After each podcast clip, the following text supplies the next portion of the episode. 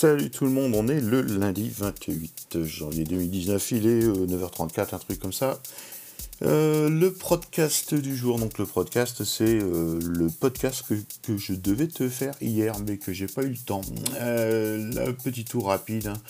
Business Insider qui nous apprend que à Los Angeles, hein, pas dans le monde, à Los Angeles, euh, des trottinettes en libre service ont envoyé plus de personnes aux urgences que les usagers du vélo ordinaire. Donc, en gros, euh, les mecs mettent pas de casque. Donc, est-ce qu'il faut un permis de trottinette ou euh, obliger les gens à mettre un casque? Je ne sais pas comment est la réglementation en France, mais en fait, il y a plein de fractures, des entorses, des traumatismes crâniens. Et sur 249 blessés considérés par cette étude, je crois que c'est sur un centre hospitalier euh, à Los Angeles, euh, il n'y en avait que 10 qui avaient mis un casque.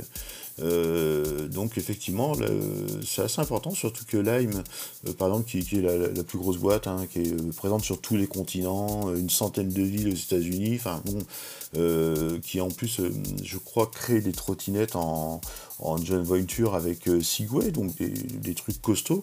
Hein. là, il m'a donné 250 000 casques gratuits dans le monde l'année dernière.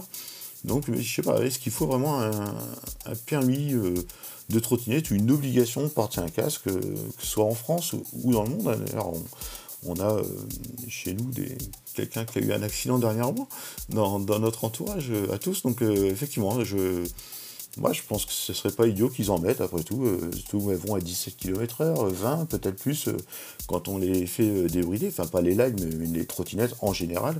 Et donc, ben, à partir de là, c'est un bolide qui est aussi dangereux qu'un mec en roller ou, ou autre, auquel on oblige de mettre un casque. Donc, voilà, bonne petite interrogation.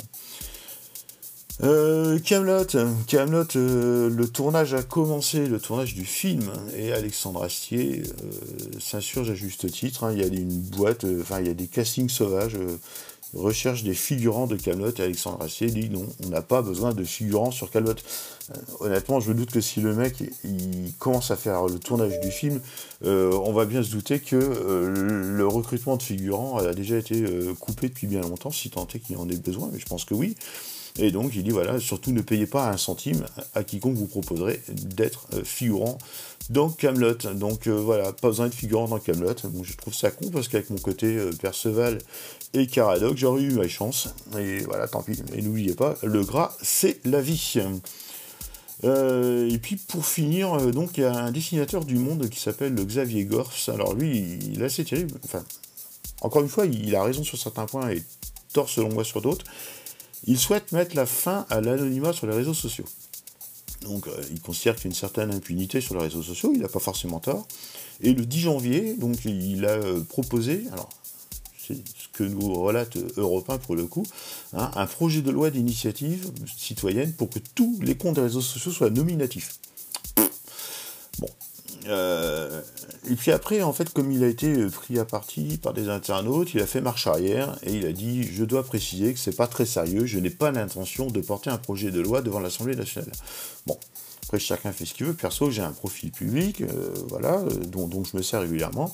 Et j'ai un côté euh, Mr. Hyde. Hein, j'ai aussi un, profil perso avec un pseudonyme pour les trucs peut-être un peu moins avouables ou les trucs que je dis tout bas et je me réfugie. Mais enfin, c'est très très simple de, faire une recherche et de, savoir qui est, euh, qui est qui et surtout de, trouver l'identité réelle qui se cache derrière un, compte euh, ou un pseudo. Enfin, généralement, c'est possible. Puis, euh, puis à un moment donné, il y a aussi une, tendance à, comment à mélanger un peu les deux et à dire ouvertement que, lui c'est moi quoi. Donc euh, moi je m'appelle Franck et je m'appelle Frinoc. et voilà.